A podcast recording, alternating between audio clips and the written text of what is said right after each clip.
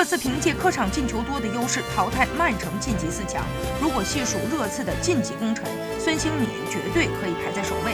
在头号助攻手凯恩缺席的情况之下，孙兴敏独挑大梁，为热刺梅开二度，成为了欧冠正赛历史上进球最多的亚洲球员。加盟热刺以来，孙兴敏逐渐成长为进攻当中不可或缺的球员。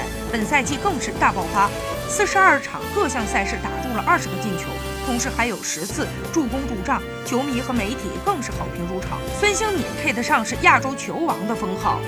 过往很多亚洲前辈在欧洲联赛也有过优异的表现，但在欧冠这个顶级赛场上，他独领风骚。孙兴敏已经成为了亚洲球员的一个标杆。